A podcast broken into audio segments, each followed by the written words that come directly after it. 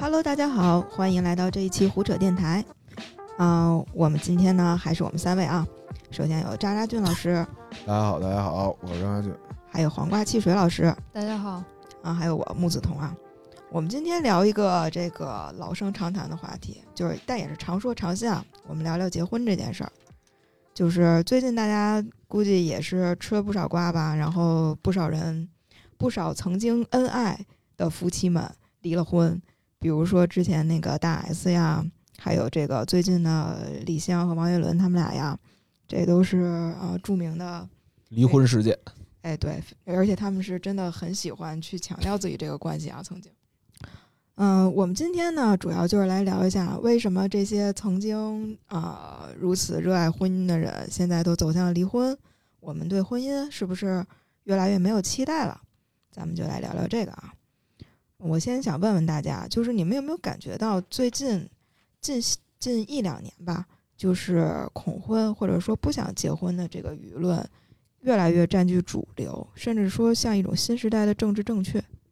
有对，而且我觉得更早，可能一八一九年的时候就已经差不多是这样，就豆瓣儿啊、微博啊，嗯，那个时候，如果你说你想结婚的话，那可能要给你戴一些帽子，尤其是女生啊，啊，对，那可能会有一些难听听。啊，对，有一对特别难听的词儿，不叫那个呃婚驴，对，就会说你这是驴的行为，啊，对，然后搞得那个大家那些真正甜甜的期待爱情的小姑娘们都不敢发言了。嗯，对，嗯，张老师也觉着吗？呃，对对对，我也是这么觉得。我是从身边人看嘛，因为就像咱们这个适婚年龄，就可能有些人呃会结婚，然后但是大多数人都是浑浑噩噩的在这件事儿上。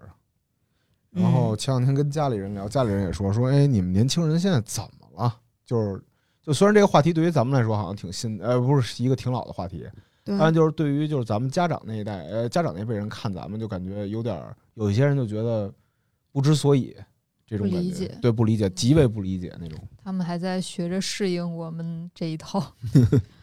对，那你家里催催婚了吗？我知道你现在应该是等于房也有了，关系也挺稳定的。对对对，我我爸我妈不催，但是他们是围点打援，就是 反正就是我家里人身边催，但基本上我就左耳朵进右耳朵右耳朵出，反正就这样。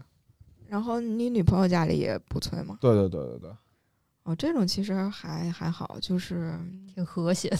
对，是不是瓜老师家里会催？呃，我之前会催，就是现在也会催，但是他们催着催着发现也催不太动，就想着算了吧，你能活着就不错了，先活好吧。所以瓜老师才这个逃离巴格达。对对对，就是之前来北京也是因为觉得想躲开那些乱七八糟的事儿，然后就来北京，然后好好打工，然后就他们就可以不催了。嗯，嗯，那大家为什么就是越来越不想结婚了？其实我我我没太感觉这几年跟前些年那个有太大的变化在经济上，是是我的错觉吗？嗯，其实结婚要花的钱还是那些钱，对呀、对，我觉得彩礼好像也没有变得更贵。彩礼好像也还是那些彩礼。彩礼，彩礼嗯。就彩礼是那个男方给女方的那个，那对对对。对，男方给女方，嗯，这彩礼就没有什么金额变动啊，之前给多少，现在还是给多少，只是现在人就是慢慢想，我为什么要给你？我不想给你了，就是那种感觉。嗯、对，然后女方可能也会觉得各种那个恶性的那，嗯，对，然后什么社会案件 杀妻案感觉。嗯、就是男的也不想给女的彩礼了，女的也不愿意给男的生孩子，就是我凭什么给你生孩子这样的？我是给我自己生，我也不给你生，就是那种感觉。对，但是我的观察可能跟大家就倒没有大家那么激烈。我的观察是，就是我身边结婚的人分为两种，一种就是家里不差钱，就特别不差钱那种，就是结就结了；嗯，然后要不然就是呃呃家庭条件一般，然后觉得到岁数就赶紧结了，就是反而中间的人他就是哎不上不下也不结，可能觉得还有一些别的事儿要做，对，有种变动性和可能性那种感觉吧。就是还想找更好的吗？是，不落听的感觉就结就结了。对对对因为他也嗯不会觉得我之后还要干嘛。就像我，我可能就会觉得我之后还要北漂，或者我之后还想干啥干啥的，嗯，所以结婚可能会变成一个非常耽误，耽误事儿，就就很耽误事儿，所以说就不结。那如果是本来就在自己的城市，然后有稳定的工作，然后你有一个单位，就是当老师，人小学女女女老师应该是婚恋市场上的那种王者了，就是工作又稳定，还能辅导孩子做作业，然后他哦就一到那种环境下，基本上都结婚了。对，但我还有就是，我要投射到自己，我我我觉得原因是，我觉得自己还小呢，然后就觉得还可以多干多多转悠转悠，然后也另一点是觉得这事儿挺麻烦的，就是首先是花钱吧，说你北京你要办一婚礼，你基本上也得二三十万起步，对，然后你你还不想办太俗，呃，不是，就是你那个流程，就是我，因为我参加过很多人婚礼嘛，就我嗯。本来就是社恐，就不是我也不是社恐，就是我就特讨厌站在人多的地方上，就让我成为焦点，我最不喜欢这种感觉。嗯，对对对，我就特别不适会，然后想想这个就脚心挠地。就不想当猴儿。对对对对对参加一次恐一次。对对对是，然后尤其是我参加了呃一个活动，是让这伴郎套丝袜什么之类的，我觉得特你是别伴郎了，呃对啊，你套了？我套了呀，哎呀，怪不得你恐婚。就特别恶俗，我觉得。然后嗯藏鞋什么的，我觉得也大可不必。我觉得就是俩人互相喜欢、互相爱，然后那我办一事儿，大家就互相祝福一下，开开心心的聊聊天儿就行了。但是可能这种观念就是呃，在现实中不是不能以我个人意志为转移，那就我就嗯可以逃选择逃避嘛，对吧？就是我觉得，就是你很讨厌婚礼这个东西对。对对对对，我觉得婚礼就太影响别人了，也影响我自己的心情，就反而我觉得不是一个特别会让我开心的事儿。对，说到婚礼，我就想到我有一个特好的闺蜜，她结婚，一朋友，他们为了应付家里，然后他们等于办了两场婚礼，就是嗯给家里人，就是长辈们办一场，就一切都按照长辈的意愿来，因为可能年轻人会想啊，我想要草坪啊、户外啊，然后一群朋友跳跳舞啊，那种比较小资的那种，但是老人家，尤其是我们那边的长辈，他肯定希望的是红的。明媒正娶，对，而且一定要那种特别热闹、喜庆的那种气氛，就是红的铺满。所以他们干脆就让长辈，就是你们掏钱，你们办一场你们想看的，他们嗯。穿那个古装的那个盖头啊什么的，就一切都听你们的。我们俩就为老人家服务，然后给你们让你们赚足面子，能让你们的朋友，就长辈的那些叔叔阿姨，就是来看，然后工具人。对工具人，然后他俩再用另另一部分钱，然后自己又办了一场是只有同龄人的婚礼，那个婚礼就是没有婚纱，嗯，就只有自己平时穿的裙子，然后呃像自助餐一样，然后大家也没有司仪，也没有讲话，大家就一块玩儿。哇，那感觉好好啊。就现在就只能说，就是给你办一场，给我也办一场，这样子就不可能有一个非常庞大的。对中间的谁都能开心的，嗯，对。但是感觉这事儿，就是说，你比如你真要结了，这就是说你不喜欢，你也得就是硬着头皮往上往上走。就毕竟这是一个就是传统男人，就是还在流于传统的一个形式吧。对对，就是你虽然讨厌，但是你也会去做，是吧？就是逼到逼迫不得已了，肯定也嗯咬着牙就上了。哎，我就经常想，我以后就是结婚，我也不办婚礼，我那份子钱我全撒出去，我不要，我我都不往回收了，我就不办这场婚礼。为什么？为什么？我也就是就是很尬啊，就是而且我接受不了，我是那种很恋家的人，我接受不了我从我父亲的手里被他交给另一个男人，对那个场景，我觉得非常的冒犯。对，很不舒服。而且我也其实我说更那个嗯更离经叛道一点的，我甚至不喜欢改口这个环节。嗯，我也不喜欢。对，我觉得我的父母花了这十好几年、二十多年来付出了他们所有的精力和爱，然后去保护我、去爱护我，然后他们才配得到爸爸和妈妈这个称号。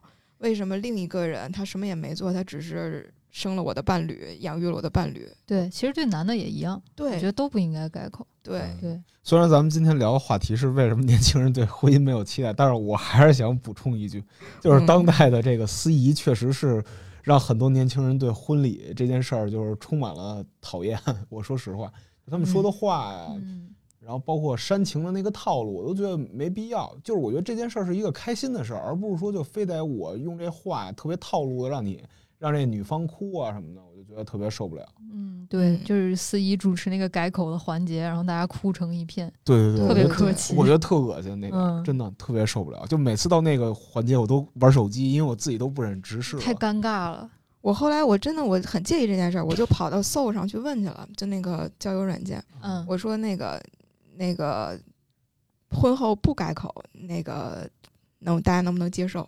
然后就一堆人跑过来骂我，然后说说你的犬题库了。对，就 你你 看，你看这，我给你劝别跟这女新闻工作者 就他们都说就就你这种作女，然后才结不了婚什么的，太能作了。然后但是有意思的是，我也收到过两三个人给我的回复嗯，他们说自己的父母就是在践行这样的那个方式，嗯，就是已经有父母辈的人决定不改口了，他们到现在几十年了，女儿都那么大了，婚姻仍然是挺幸福的。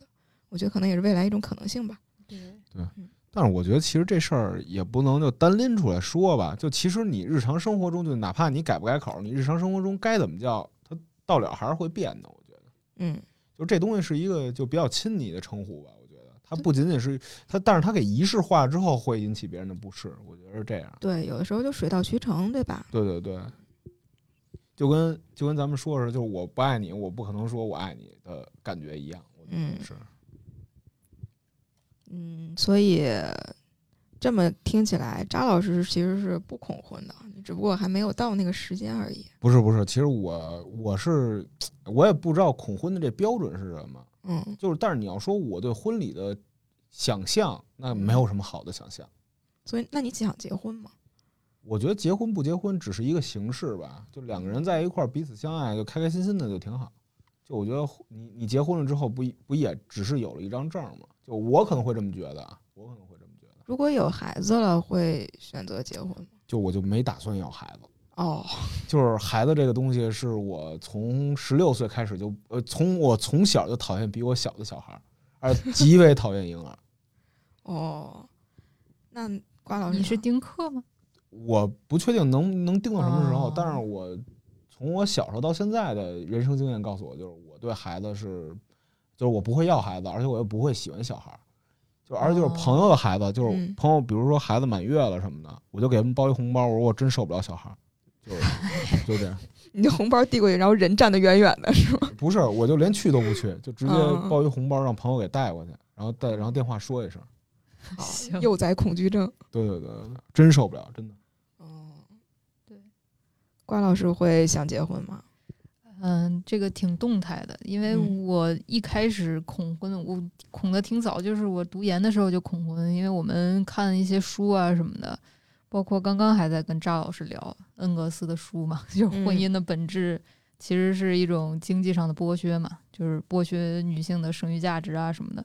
然后当时学那种书的时候，然后才发现，就感觉自己开悟了，就说我靠，原来这个结婚这个事儿就是好早就有人分析过了啊，它就是对女性不利的嘛，就是因为也看了一些女性主义的东西，然后就会觉得啊，我不结婚，我死都不结婚，就是嗯。宁愿就是那种，就那时候是比较激进的，就是你可以把我杀了，我也不结婚。就是那时候我不知道为啥，就是脑子里面特别激进，就是 因为就是女性主义者觉醒了。对，就是觉得自己开悟了，就是觉得如果结婚了，就好像是背叛了什么。至于背叛了什么，我也不知道。对嗯反正那时候就是一就是脑子比较热，就是觉得结婚是不好的。然后长大了，就是过了年长了几岁，然后慢慢就温和一点儿了。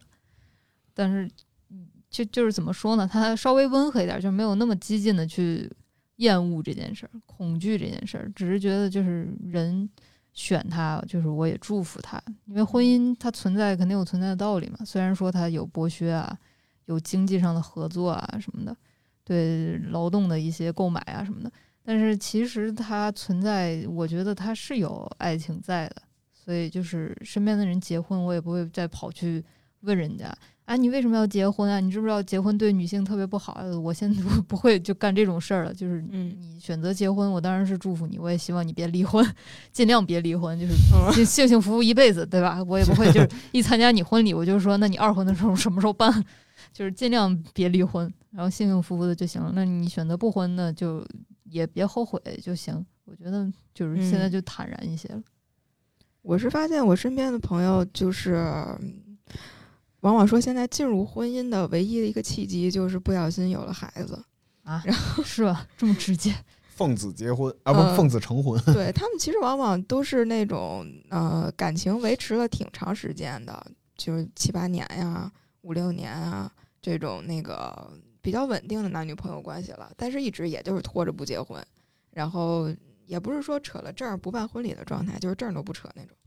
但是突然有了孩子之后，他们就觉得好像也也可以结了，然后就顺理成章的就结了。对，就是感觉就是如果因为我没有结婚对象啊，就我也没有那种长时间的那个情侣，就是他感觉好像人到快三十岁的时候，就会觉得，就如果有一个关系很稳定，然后时间也走得很长，然后觉得差不多到了的时候，有可能觉得结婚也没那么可怕，结就结了呗，大不了再离呗，结婚就结呗，就是想结就结呗。现在就感觉没有那么恐怖。现在离婚数据也是相当高哈。对，哎，我就想我自己，就是好像一想到未来，结婚就是是我的必选项，应该是我是想结婚的人，但是我一想到当下，就好像又没那么想了。我觉得我的当下还是一个，嗯、宇宙大爆炸之前那个基点，我在那个之后，我还可以拥有无数条那个爆炸出来的嗯，无限的线的存在。平行宇宙。对，对然后可能什么时候我觉得我不是一个基点了，我可能是一个顿号或者是一个句号的时候，我就那啥了，我就安安分分就想结婚了。嗯，可我那我就不会再幻想自己之后还有无限的可能的时候对，可能是因为还有幻想，觉得可能还有别的可能性嘛，所以就不想把那个句号赶紧写下来。嗯，对对对。唉，接下来我们来聊一下这个婚姻的理想形式吧。其实我觉得，嗯、现在大家恐婚，有的时候恐的是这种传统的婚姻模式，就像我们讨厌那种父母被给予我们的婚礼形式一样。有没有可能未来有哪种婚姻形式会让大家觉得舒服一点？这个想象不到啊，我没有想象空间这件事儿。那你见过你觉得最美好的婚姻是什么样？我觉得婚姻都不是特别美好。你就没有见过，嗯，理想的状态。父母，我父母吧，因为我们家过得挺快乐的，但是他们的感受我就不知道了。嗯，我我感觉我在互联网上见过这样的描述，但是我不确定它是编的还是真的。比如说，呃，分居啊，或者说，呃，怎么说，就是两个人非常独立的结婚了，就是或者说各过各的。我记得我在豆瓣还是知乎上看过一个女的，之前那个帖子是高赞的，就说是什么让她决定可以跟她老公生孩子了，就是签了一份类似于协议的东西。就是我们之后的每一步风险怎么办，啊，谁来承担？然后包括我不，我拒绝母乳，然后我拒绝企业看孩子。就是如果你需要我牺牲我的那个工作时间，还有我的职业生涯，嗯去给大家一块儿提供一个孩子的话，就可能话说的有点难听啊，反正就是要生一个孩子的话，那你必须要补偿我的一些损失，比如说，嗯、半夜孩子哭了，谁来看？啊谁来去给他换那个尿布？那当然是你来换，就是男方来换。就是我既然那个付出了我的身体成本的话，那你可能就要提供其他的相应的一些弥补我的措施。这个东西可能不是钱，但是一定可能是精力上啊，或者说是时间上啊一些东西。就是他把所有就就这个女生把所有能想到的条条框框，它都全都非常的明确的列出来，然后这样子嗯就是不会有任何的争议，不会有就是坐月子时候的吵架，包括她也拒绝，嗯、婆婆给她提供那种所谓的就传统的营养餐，因为她要保持自己的身材，所以说。那个是一个极端理性的一个情况，就是她也被很多豆瓣上的女的，就是视为一个榜样吧。嗯 就是这虽然这个榜样也不能说它是正向的还是负面的啊，反正就是一个比较理性的榜样。这个可能是现在的年轻人会设想出来的一种比较理想的婚后的样子。对对对对，包括分居一样的。对，就我我小时候接触一本书，然后那个时候我就觉得哇，婚姻如果以后是这个样子就太好了。就是它是那个讲波伏娃的一本书，然后波伏娃跟萨特他们俩不是那个嗯搞哲学的一对儿对嘛？然后波伏娃本身还是这个女性主义的先驱，嗯然后所以他们俩的婚姻形式就非常的奇特，就是那种契约伴侣、灵魂伴侣的形式。嗯，开开放关对，系，开放式婚姻，嗯，然后每个人都可以有自己的同性和异性情侣什么的，但是两个人最终还是以灵魂的相守走到了人生的尽头。当时我就觉得哇，这个太好了。然后，但是后来再想想，嗯，我现在已经不想那么理想的婚姻了。对，就其实我就长大之后在想那种灵魂上的婚姻，我不我就 不太能明白，我不知道为啥我其我不太能实觉得不明白可信嘛。嗯，对，我不太能明白啥是灵嗯魂上的婚姻。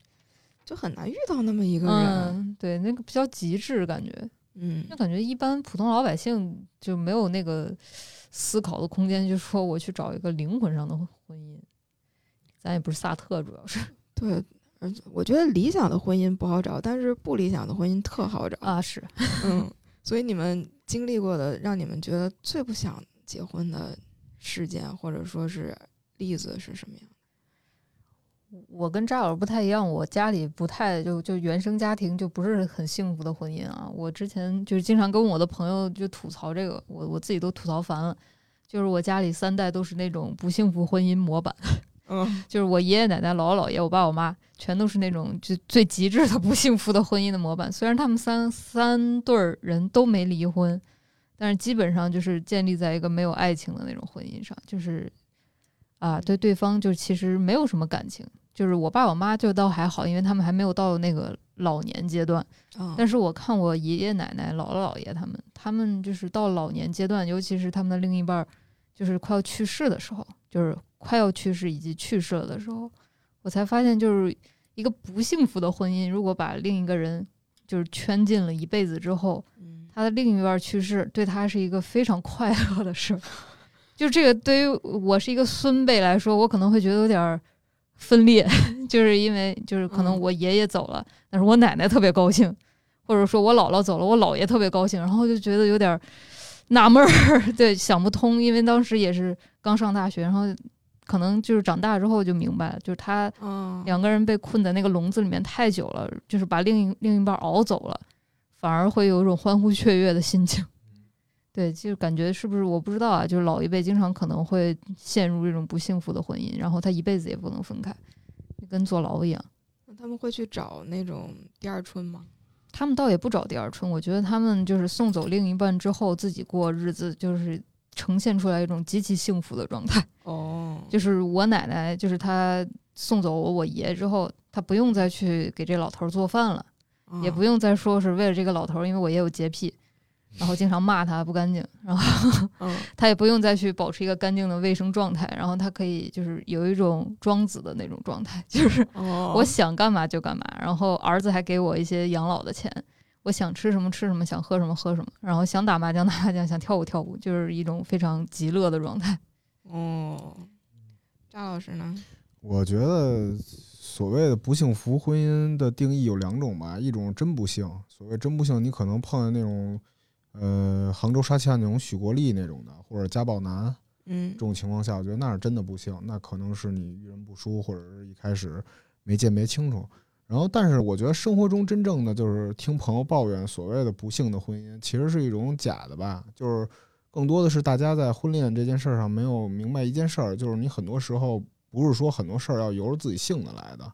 然后可能我身边离婚的也挺多的，可能是这丈夫他这个爱玩游戏，然后呢也不做家务，然后吵架吵架不停的吵，然后磨合不了就离了。嗯还有一种就是觉得这个丈夫不浪漫，而她呢有很大很多志向，就跟革命革命之路似的那种，然后她觉得不嗯 OK，她就她就离了。我觉得就是很多对于现在的很多人，就是所谓说诉说婚姻不幸，其实本本质上也是自己解决问题能力不足吧。就是因为其实你仔细看，很多人能所谓的过得好，呃，是也是有很多智慧在里面的吧。嗯所以我觉得就这个东西就是千人千面，反正我观点是这样，就是你既然选择一段婚姻之后，很多问题是要去解决的，而不是一味的抱怨吧。嗯，确实，我就想起来我家，嗯，我爸妈刚结婚的时候特别的浪漫，然后我是翻那个他们俩以前的那种互赠的贺年卡呀，什么日记啊，然后发现的。有一年，那个我两岁的时候，好像是就刚出生没多久，然后我妈给我爸写的贺年卡，上面说啊，未来是你的，当然也就是我的，更是我们的小鸡雏的。我属鸡嘛，然后当时我想，我靠，真浪漫。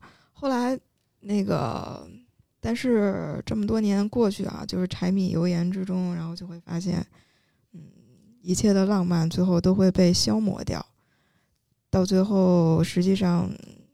两个人真的就没有最初的那些多巴胺堆砌出来那种幸福感了，甚至说家庭的那种亲情感也在互相的你看得起我或者看不起我之间就消磨掉了。嗯，反正就是我每次想到这个就还是挺害怕的。你在当下你可以确定自己可能跟这个人是幸福的，但你不知道未来是什么样的。我觉得这是。这个没人能确定，对对，这是让我害怕结婚的一个很重要的一点。你描述的那种，在我看来已经是挺幸福的婚姻了。对，就我我感觉我见过幸福的婚姻，就是那种别人家的婚姻。嗯，对，就是比如说我的朋友，我小时候去同学家做客，然后发现同学的就是爸爸妈妈就是会抱在一起，然后会喊对方就老公老婆。然后我当时大为震撼，我当时都上高中了，但是我还是大为震撼，就是原来夫妻是可以这样相处的。因为我爸我妈都是在就家里就是只会叫对方的大名儿，然后就是语气都比较不耐烦，因为他俩就没有谈过恋爱，相亲认识的，然后就该结婚就结婚了，就是完全没有爱情的那种。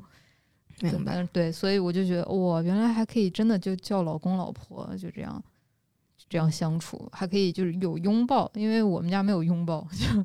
就到现在，就我们三个人互相就是活得很很那个很干巴，所以就是我就觉得啊，这种这种家庭这种幸婚姻还挺幸福的，对。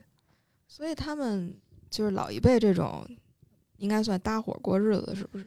对，就是搭伙过日子。我也问过我妈，就是因为女性和女性，就是妈和女儿之间，就是我感觉聊天会多一些，嗯，就可能跟爸和儿子还不太一样，妈和女儿感觉就是一种同一性别的那种。啊，共情吧，然后就会问他，就是你当时为啥要跟他结婚啊？这样这个男的好像也不，也没有说啊，然后没那么好哈，对，没那么好，因为我一直觉得就没那么好，就是虽然就是老实本分，但是好像也没有什么就是特别有男子力的地方啊，就为什么还要跟他结婚？我妈说，那就是你姥姥给我安排的人就介绍相亲，然后我的同龄人。二二十六、二十七肯定都结婚了，所以我也得结婚啊！不结婚怎么办呀？就是落下了，所以他也没有想到什么爱情啊，不爱情，就该结婚了就结婚了。这感觉就是咱们跟上一辈人就很大的不同。对，到我们这儿就是搭伙过日子这个选项，好像就已经很少人去提它了。对，我为什么要搭伙过日子？我找个室友不好吗？啊，对呀，对呀。张老师觉得我们这一辈人。跟上一辈的婚姻最大的不一样是什么？我我觉得就是可能更加强调个人性吧。在过去的时候，可能还是维持一种，呃，也不能说生产模式吧，就只能说就两个人一块儿就是一个就是一个 B 选项，就是你两个人生活，呃，可能还有一些生存压力之类，它有历史的原因吧。然后肯定跟国对于跟父辈母辈相比，咱们的个人选项更多一点，我觉得这是最大的区别吧。但是我觉得他们那种情况，因为咱们也不是那代人，就你也不能理解，说就是你只能说以现代的呃现在的年轻人的想法来说，当时不好。但是你要是站在他们的立场上，那可能有另外一套说辞吧。我觉得这是最大的不一样。嗯，我我我个人感觉最大不一样就是，好像他们那一辈儿对婚姻还是挺有期待，有有一种憧憬在。就是结婚之前，呃，我这个感受吧，就是从那种古古早的这个叔叔伯伯呀，这个爸爸妈妈他们那种录像带里看来的，他们会记录自己婚前的一些状态什么的。当时我觉得他们确实是，虽然条件很简陋，可能婚礼上就弄个小气球就不错了那种感觉，但他们还是挺憧憧、挺期待、挺憧憬这个事件的发生的。但好像现在我们这一辈，就是婚前就已经一大堆人间清醒在那等着你了，然后大家就已经想好了婚后的各种不幸福。那会儿没有互联网，对，有可能是还没有互联网。对，所以你们觉得以后婚姻这种形式会消失吗？有可能会吧，但是时间不知道，不知道会有经历多少年。张老师觉得，专家不都说会消消失吗？我也，但是这事儿它消失不消失跟我也没什么多大关系。你觉得在你这辈儿消失不了是吧？对，肯定消失不了。嗯，就是我觉得反正消失不消失无所谓吧，就是人总总有活法。对，我就记得马东之前特别喜欢说，人类的道德观是随着时代而变化的。嗯，然后我感觉可能婚姻这个事儿，它存在和不存在，真的是随着时光的演进，真的会发生变化吧。我心里其实真的觉得未来是会消失的，嗯，但是我又想，像 LGBT 群体，他们现在就是一个无婚姻的状态，没有人去会去强迫他们婚姻。但是他们却拼了命的下死力的去争取婚姻这个东西。每次一想到这个的时候，我又觉得婚姻的消失又不是那么确定了，好像我们还是很需要它一样。这个我记得那个恩格斯在他那有一本书叫什么来着？叫那个《家庭私有制和国家起源》里说，就说那个一夫一妻制。是现在最大问题，是因为女性从事家务劳动获不到呃得不到社会认可，所以无法获得报酬，所以致使女性在经济上需要依附男性。但是其实就是现在随着这个工业革命之后，其实越来越多这种问题都在就是女性越来越独立了嘛，然后包括经济上的独立这些问题，呃，所以很多人就觉得就是未来会改变吧，就是婚姻这种东西，就过去可能婚姻是一种契约呃形式。但是现在，我觉得可能改变的可能性还挺大的，因为就在这本书里，呃，他有说说这个人类的婚姻模式随经济制度变化而变化嘛。那未来肯定还是会有一个新的形式，只是这种形式，呃，大家想不到吧？就至少我想不到。对，然后我记得有一个剑桥的研究员，那个叫啥来着？叫克莱尔。然后他就说，婚姻是一种国家管理这个人的一种形式，它实际上。你要说他在承诺呀、契约呀这些方面，其实都不是他最本质的一个状态。他其实最本质一个状态是国家承认的一种关系，然后可能这个跟以后的国家组织形式什么的也会比较相关吧。嗯，它是个社会稳定性的保障。对对，一夫一妻是这样，但是你婚礼和婚姻关系是契约。他为什么要办那么大婚礼？是为了让你有社交压力，这是一种见证的方式。嗯。所以我经常会觉得，可能在近未来吧，我们的婚姻这种东西不会消亡，但是可能会有像刚才瓜老师提到的分居婚呀，然后其他的一些开放式关系的婚姻啊，这种更多形式的婚姻出现。我我个人特别憧憬那种婚姻形式，就是族婚，就是我到了完成了生儿育女，然后养育子女的所有责任之后的那个年岁，我就从婚姻里毕业了。所以就是我就可以，啊，虽然我没有结束我们在法律上的婚姻关系，但是我们两个人就可以各过各的了。大概在你四五十岁、五十多岁的时候，我觉得那是让我觉得未来很有希望的一个状态。怎么过各过各的？各过各的。对，就是可能你们的应该也是针对有一定经济基础的人吧，或者说是。即使没有经济基础，你可以把两个人的关系转变为室友关系。原来你们不就是 我爸吗？对，就感觉好像是好好好多人，他好像最后可能他不知道这个概念，但是他最后活成了这个样子，活成了这个样子。对，就是一种室友的概念，大家一起合伙吃饭，合伙做饭，然后分床睡觉。对，对，是不是一旦说我们足婚，我们从婚姻里毕业了，然后这个室友关系？他明确了，这男女之间的关系会相对缓和一点的，而不是说无意识的足婚状态。可能那种那种状态更相当于两个人互相在嫌弃。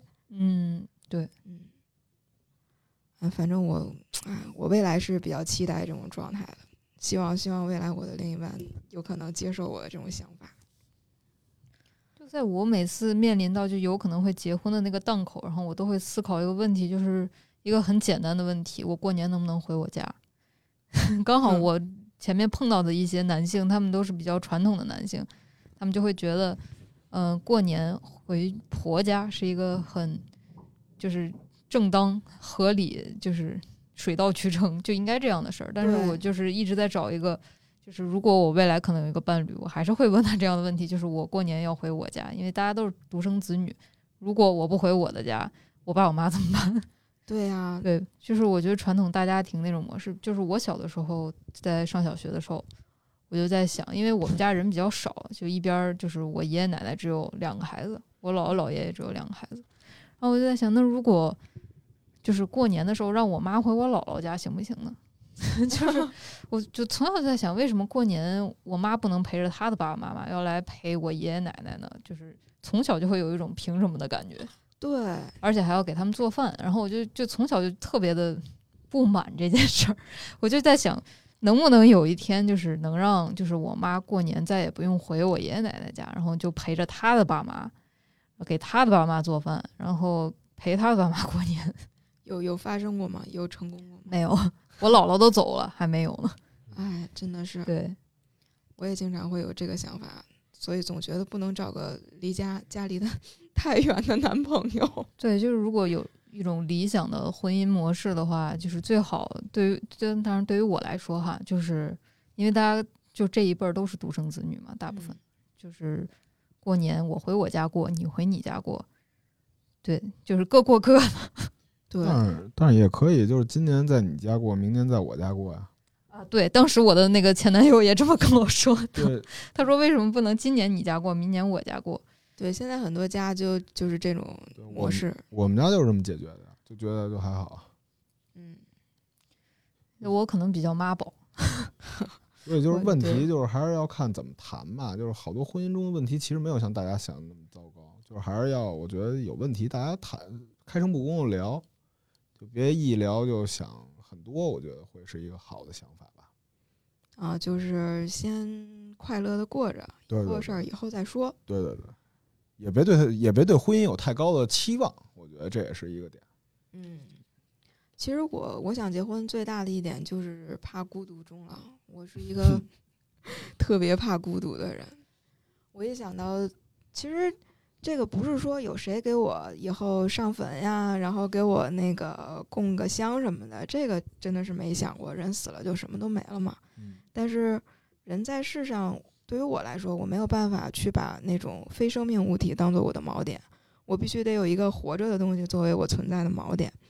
如果说父母在的时候，父母是锚点的话，那可能在父母去世之后，我需要有另外一个跟我有亲密关系的人嗯，成为我的锚点。嗯特这别能理解。对，这个人不一定是我的丈夫，但他有可能是我的孩子。但我想合理的拥有我这个孩子，我首先得拥有那个丈夫。嗯，对，就是以前我会就觉得，就比如说，我觉得豆瓣上人比较极端啊，他可能会觉得，呃，孤独终老是一个不太正确的事儿，嗯然后他们就会觉得，我把我的遗体捐献给哪个机构，然后有机构来给我扫墓，或者说我有足够多的钱，然后我去找一家养老院，嗯然后我就可以确保孤独终老这件事儿不会发生。呃，就是我不知道别人怎么想，我觉得这个东西它可能有点乐观了。就是孤独终嗯老，它不是说你找一家养老院，然后你跟你的姐妹们住在一起，你就可以确保自己永远不会孤独终老。我觉得，就可能我小的时候会想，哎，那我也找个养老院，我一定不会孤独终老的，我找最贵的养老院。然后长大才会发现，那个想法非常的幼稚。就是万家灯火的时候，你一个人的时候，真的就是你很难不就保证自己心里什么想法都没有，肯定会觉得嗯我要身边有一个人，还能陪着你。然后到后来，我就觉得结婚这件事儿其实挺好的，就是且不说嗯生不生孩子吧，反正就结婚这件事儿挺好的，因为你给自己找了一个伙伴，他不管是经济上的伙伴还是情感上的伙伴，他是个伙伴呀。就不管你俩碰见好事儿还是坏事儿，然后你回到家有一个人可以去分享一下，我今天碰到了什么什么的事儿，嗯然后他会听，然后他也告诉你他今天遇到什么事儿。我觉得那个状态挺好的，没有什么不好的，就没有他们说的那么政治不正确，也不是什么婚驴啊。我觉得它就是一个就是人对这种关系的向往嘛。对，其实还是值得向往的，而且就是嗯希望现在不要那么政治正确，就是仿佛这个不结婚才是一个非常前卫、非常正确。酷，对，对，其实并没有。怎么说呢？就是爱结不结，就是全凭自己，就全凭自己喜好就完了。啊，对对，张老师说的特别对。就是也别骂别人，然后各大家各过好各的就完了，是这意思吧？是这意思。我这个说出来都怕挨骂。嗯，其实就是这样，就是你结婚不结婚，其实就是一个体的问题。你扯到再宏大的事儿，也没法让彼此感同身受嘛。这种事儿，我觉得，嗯，确实是这样。对对。但是有时候其实看看比较激进的状态下，就是还是会令人有点恐惧，就是反而会觉得，就是我觉得为什么不能坐下来好好谈一谈有些问题呢？对，其实想一想，结婚这个事儿也不是一锤子买卖。这个现在有这么多出口，可以让你从这个方式里逃离出去嘛？对对。然后，然后好多朋友不是都养毛孩子吗？嗯，对，对对对，就也是一种感情寄托。嗯。啊，其实我还看之前那个准备这期电台的时候啊，看到一个比较有趣的说法，是说这个之前的话是女性更喜欢去催婚，就是说，嗯，我想要结婚了，我们来结婚吧。然后，但是最近呢，这个情况发生了转变，就是变成男孩更在喜欢在关系里说“我们来结婚吧”，然后反而是女性在百般推拒。是，真的，这还真是，真是，真是，对吧？真是，就不管是自己还是身边朋友，好像普遍是这样。所以你们觉得，一个人要步入婚姻，他的那种最关键的影响因素，或者说你会得到什么，失去什么？正好我们是不同的性别，可以来聊一下。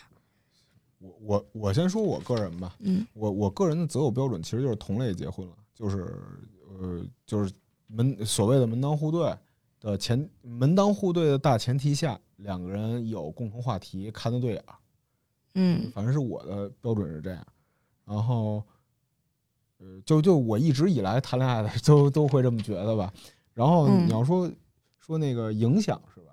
你会觉得男的在结婚之后会获得更多吗？我觉得不会获得更多，也不会失去啥，嗯，因为俩人经济情情况差不多匹配，然后呢又互相喜欢，那你肯定就是你得失心就没有那么重。但是是不是有一些数据会证明男性的收入在婚后会更高呢？对对，前两天我确实查这事儿了，有一个那个经济学季刊，它对这个结婚，呃，结婚对男性收入做了一个研究报告。他为什么提？为什么专门做男性的报告呢？是因为他提到，呃，女性因为自然因素，就比如生育这些，他肯定会有一个断层。这个数据不是说一个特别稳，呃，不能直接证明这件事儿，所以他要试图证明结婚对男性的好处。他这个报告反正简单来说，就是他对男人的长期收入提高会提升提高男性收入的百分之六点八，在长期以来看，这个长期大概是多少年呢？呃，这个长期他没有具体定义，他只是说在结婚之后这一段时间，他的收入是肯定会提高的。嗯，但是与之相比呢，就是还有另外一份报告做的是女性的收入会降低百分之七，就是职场就因为你的生育假呀，包括生孩子、养育孩子这些事儿，会导致你的收入还有职场竞争力降低，是这样。就是女性在这个婚姻中，呃，是会有失去的，这是一个很确定的事。对，感觉是最近就比较火的那个是婚假，三胎婚假延长那个事儿，嗯，就是就是各个地方都延长，尤其我们那儿延长特别多。就是你延长，就是说他现在是儿假还是，嗯，就是产后给你休那个假是什么假？那应该是育儿假。育儿假啊，反正说他说有一个提案，反正说要延到三百多天还是什么，就三胎啊，就就基本上就是女性在职场上给你赶出去了，就那种。但但是他还没有确定这个提案就通过了，反正就是。这个休假这件事儿，就现在讨论的比较多，就说啊，你让女的休假，那她在职场上面，那肯定就是收入上啊，包括职位啊、晋升啊，对，都不会考虑你了。这是一个很现实的层面上的东西。对，而这事儿没法用那个规定啊、法律去保护。对这件事儿，对，就是你要休了那个产假的话，那单位的那个损失，对吧？他肯定不会再去，就是说我为了让你休休个产假，你这个你的活儿不干了。对，就是你的胃才给你留着，那 基本上是不会出现这种这么乐乐观的情况的。女性在职场那种情况肯定就非常不乐观。我听说北京的育儿假在商讨，就是说女性这三百天，你如果不想自己休的话，你可以让渡给自己的丈夫，然后让他来，比如说你休一百五，他休一百五。对，嗯，我觉得就好多人就提，就一些北欧国家的那些产假，就甚至就是男女同休嘛，或者说男的甚至比女的还长。这样子就让女性在职场上的那个情况能稍微好过一些，对，至于被彻底排挤出去。嗯，就是一说到就是婚姻对女性失去了什么，我觉得都甚至都不用不用说啥了，上网看吧。就是，感觉每一天都被这些信息看的人特害怕。对对对，没错。对而且原来记得单位里有一个妈妈，就是特别辛苦，就是嗯就是我跟维宁那个单位里有一个姐姐，就非常辛苦，非常辛苦。对啊，对他得就是上班奔波啊，还有还有孩子啊，接孩子啊什么的，对对对，太辛苦了。就是起的比我们要早好几个小时。就是在你们节奏那么快的一个公司里，嗯，对对对他还要起得嗯非常早，因为他要因为有孩子，所以可能要住远一点，然后住嗯大点儿的房子，然后他可能就是通勤往返时间比我们都要更长。对我们单更的，就是 单蹦儿的，就是你住哪都无所谓，其实住小点儿嗯，什么的，跟人合租什么都无所谓，只要能住近点儿就行。但是如果一旦有了孩子嗯，就是你要考虑到孩子的活动，孩子还要哭，孩子需要怎么样一个环境，嗯就肯定要住一个更大的房子。对，就各种压力就都有了。那会儿，而且他的精力都比我们还旺盛，你想想，惭 不惭愧？对对，就特别惭愧。佩服。就是你当你觉得你都困得不行了，人家就是还非常的就是有活力那种情况，嗯你就会感觉就是自己有点木气。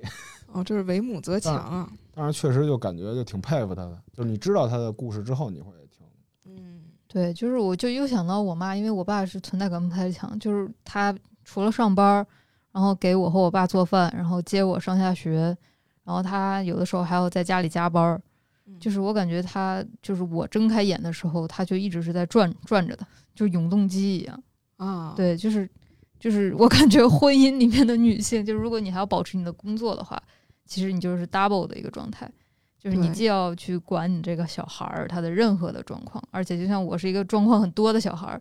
就是，而且他会非常的在意我的这个状况，就是你的学习掉掉了几分儿啊，你的作业做错了一道题啊，这些他都要管。嗯他，要管的这些同时，他还要再看自己的工作的浮动，就是能不能再赚多一点给我给我上学啊，给我生活啊，能不能嗯再去晋升啊什么的。所以我感觉 挺累的，真挺累的。就是看自己的长辈，或者说看自己身边结婚生孩子的朋友，嗯，那那个你之前在那个怎么说呢？就是在青春的还比较年幼的时候，有没有憧憬过那种完美的爱情？我还真没太有，我不知道为啥，我还真真没太有憧憬过。这种偶像剧一样的公主和王子一样的生活？我觉得憧憬那段时间，就是憧憬那种东西的时候，还没有想到婚姻那一块儿呢。就是对婚姻这个东西，还是一个非常模糊的，它是一团雾。哦，就 是有概念。如果说是往前再推，是青春期少女的时期的话，那婚姻这个东西就像一团雾一样，她根本就还不知道这是个啥呢，就只知道谈恋爱，没有明白它的本质。根本还不知道就是结婚到底意味着什么。就是随着年纪长了，才慢慢看清这个东西是什么。你从什么时候开始开窍？或者说有没有那么一部文艺作品啊、电影、电视啊，会让你突然一下就觉得哇，这个这个是婚姻？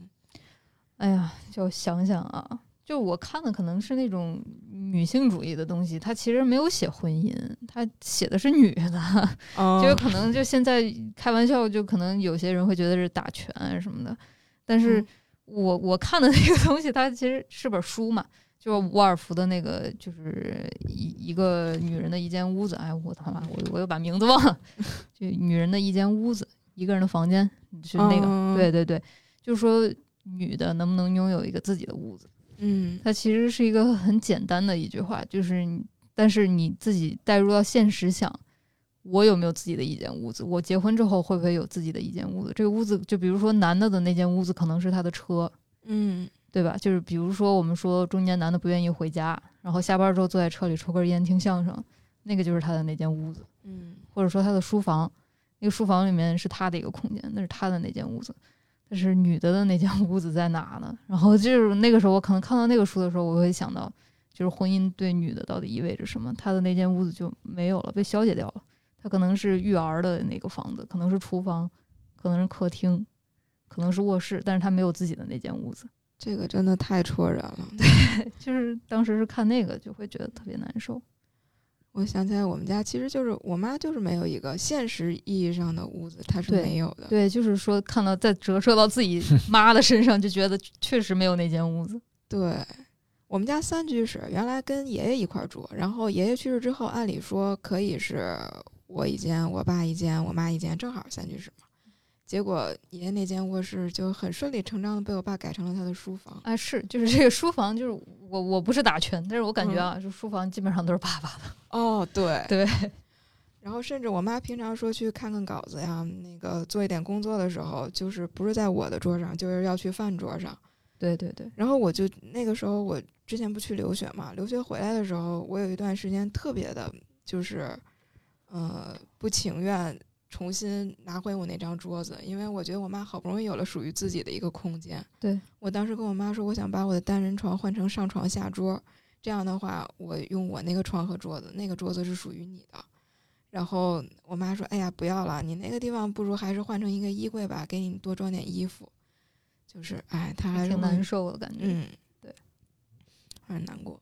张老师有没有一部对你影响至深的书，或者有，就是理查德耶茨那《革命之路》嘛，就是讲的美国小李子 小李子罗斯，对对，他俩泰坦尼克号之后如果结婚了是啥样？对就其实嗯故事就是俩人算是中产吧，然后有稳定的工作，然后妻子是一文艺女青年，是话剧演员，然后呢，但是她丈夫呢也见过世面，打二战的时候去过巴黎，然后给妻子说哇巴黎多繁华多繁华，就不会像咱们这样生活在这小破地儿，美国一小乡村里。然后他妻子也对现在生活，就是尽管他是别人眼中的模范夫妻，觉得他们家过得特别幸福，但他妻子还是觉得这个生活没劲，就特空洞。对，特空洞。然后嗯结果呢，她就一直说丈夫跟丈夫说，咱们去巴黎吧。那会儿丈夫本来也工作郁郁不得志，就说行，咱把房子车子卖了，咱咱去巴黎。然后结果没想到他升职了，他升职之后就不去巴黎了。然后围绕着他们这生活琐事儿啊，这些生活琐事儿可能是生孩子的时机啊，或者是包括一些这个演戏工作好不好啊，就各种各种点。因为他妻子是演员嘛，嗯然后他们俩又是一顿吵吵吵，然后最后妻子就死了。就自杀了。对讲这故事，然后就是就反正就是很多生活中的琐碎吧，戏剧性表现。但是我对这部剧的感觉就是婚姻，我对婚姻的感感觉就是，呃，这生活是自己的，很多问题就是商量着来吧。我觉得就是不是，而不是一味的固执己见吧，这是给我最大的印象。然后也告诉我，嗯婚姻没有那么美好，哪怕你是别人眼中的模范夫妻、模范情侣，呃，在底下也有很多自己的问题。嗯嗯，那个电影确实挺好。我第一次看的时候是我高中买了个盗版碟，嗯因为那会儿喜欢莱昂纳多，然后买了个盗版碟。我我但是我承认我没看懂，就是青春期的时候你去看那个完全看不懂，就不知道讲啥呢，嗯。就是为啥。然后当时就在想为啥。为啥 就一直就脑子里面充满了问号？好像只有到二十五岁以后再去看那个就，就就突然明白了。哦，就比如说那个凯特温斯莱特，为什么要去巴黎？对，凯特温斯莱特她演的那个女的最后就自杀了，然后我觉得就可能有一种感觉，就是除了她自己去迈那个坎儿，她老公不能帮她。哦，对但是其实她她丈夫就莱昂纳多演的那个，其实是属于西方典型的好男人的印象，对对对，好先生，好先生、好牧人这种印象。但是我我看他的书也也是差不多二十多岁的时候吧，那会儿我是从他那个理查德耶茨不是短篇小说家嘛，我是嗯先从那《十一种孤独》入手，然后后来知道有这么一本书，然后看，还挺有趣的。就反正就是我意识到，就是很多时候对婚姻不必要有太多幻想，就理想化的感觉。对对对。他会对你有影响，让你以后对自己的伴侣会有更多的一些关照的想法吗？不是关照想法吧？我觉得是两个人的生活本来就是不是那么美好的，就是生活本来就不是美好的。而你的问题就是，我觉得给我的启示就是，你有问题就去解决问题就好，而不是说你去坚持自己的一个想法。嗯，这可能是对我一个比较非常简、非常浅显的一个认识吧。但我觉得很好用，因为至少你婚姻这东西我，我我对他就没有什么太大的幻想，这就是导致我比较务实在很多问题上，在感情的问题上。嗯对，就是那个电影，他选选角也挺挺有意思的。比如说，就他俩从泰坦尼克号下来，那船没沉，他俩结婚了，然后他哦俩变成了一个美国中产，那他俩一定会幸福吗？都那么感天动地的爱情了，怎么说都得特幸福吧？那都是嗯世人眼里的那种最感人的爱情，那不一定，真不一定。对他走到婚姻里，他真不一定可能是另外一个样子。对这个太坏了，非得把童话戳破了给人看。对，哎，我我印象比较深的也是一个把童话戳破了给人看的故事，它是在剧场里，是那个王朝歌导的一个只有爱的剧场。然后它里面有一个场景是说提到了文学中的爱，他找了一个红歌女下放到知呃下放到乡村，然后跟那个年轻的村支书相爱的那么一个故事。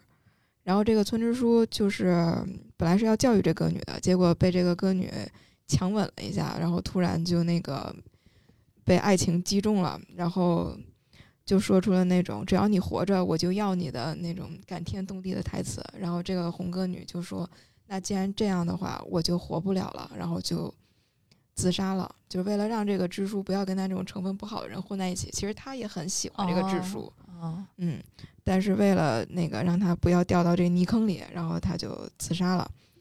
这个这么感人的一幕刚刚结束，这个剧场里那个整个场景一转，突然上来一堆七大姑八大姨儿的，那个一方是站在女方那一边，一方是站在男方那一边，把结婚之前的各种扯皮和婚后的那种男女之间各种扯皮，然后用大家纷纷攘攘的叫嚷的方式把它表现了一下。就是一个至纯至洁的爱情和那个至为琐碎的生活，它在一个场景里迅速的展现给你。就是这个事儿，当时给我的感觉还是触动挺深的，就是一下子打破了那种我是个文艺女青年嘛，就打破了我那些非常文艺的幻想。就像扎老师刚才提到那种感觉吧，就是最后回到现实里，就没有那么多大家想象泰坦尼克号上的那种。应激性的浪漫，嗯，对，对，最后还是等闲变却故人心，却道故人心易变。啊，你像漠河舞厅为什么火？其实也有其中，就是一种传统的爱情，对，现在没有了，所以大家就觉得非常的宝贵。嗯，就包括就是它会夹杂进去的东西太多了，就是比如说你在互联网上经常能看到。女的说自己的老公做好了饭不吃，在那玩游戏，嗯，把饭全摔了，怎么怎么样？就是他现在把一些婚姻里会出现的场景全都全都堆到你面前，就信息流全都推到你面前，对，然后你对这个东西就有一种非常复杂的体感，就是这个东西真的好可怕呀，对，就像那个降临里面那种没有脸的怪兽一样，就是你你好像要接近他，但是又好像觉得他有点恐怖，但是又说不上来哪儿恐怖。就是总感觉我应该不会碰到那样的事儿吧，然后又反问自己一下，哎，那谁说我碰不见这样的事儿了？就是挺怪的。对，当这种东西铺天盖地的出现在你面前的时候，你仿佛觉得它就是现实一样。嗯，对，所以可能大家对婚姻也就没有什么期待了，在这种情况下。哦，这么说起来，还是这是那个新时代媒体的锅哈。对，信息流就是幸福故事好像不值得被写出来。就是如果是一个很幸福的甜美的婚姻，写出来没什么流量。但如果我说我老公天天家暴我，还玩打游戏，嗯，底下评论区就会涌进来几百条，仿佛只有不幸才是真实的一样。对，就是挺复杂的这个东西。但其实生活还是我们一点点去体会的嘛，是现实性，没有那么极端。其实，嗯，所以可能也没有必要那么害怕吧。饭是一口吃，一口一口吃，日子一一天天过，对吧？希望大家还是能过得幸福。对。最重要就是弄清楚什么是幸福，挺重要的。就是你爱玩游戏，你不结婚也行，反正开开心心的就完了。这这个人们群众对婚姻没有期待，也不是咱们能解决的。但是大家就希望每个听众都能过得开开心心就行了。对，别那么多完美主义。嗯嗯。好，那我们今天就到这儿。大家再见。嗯，拜拜。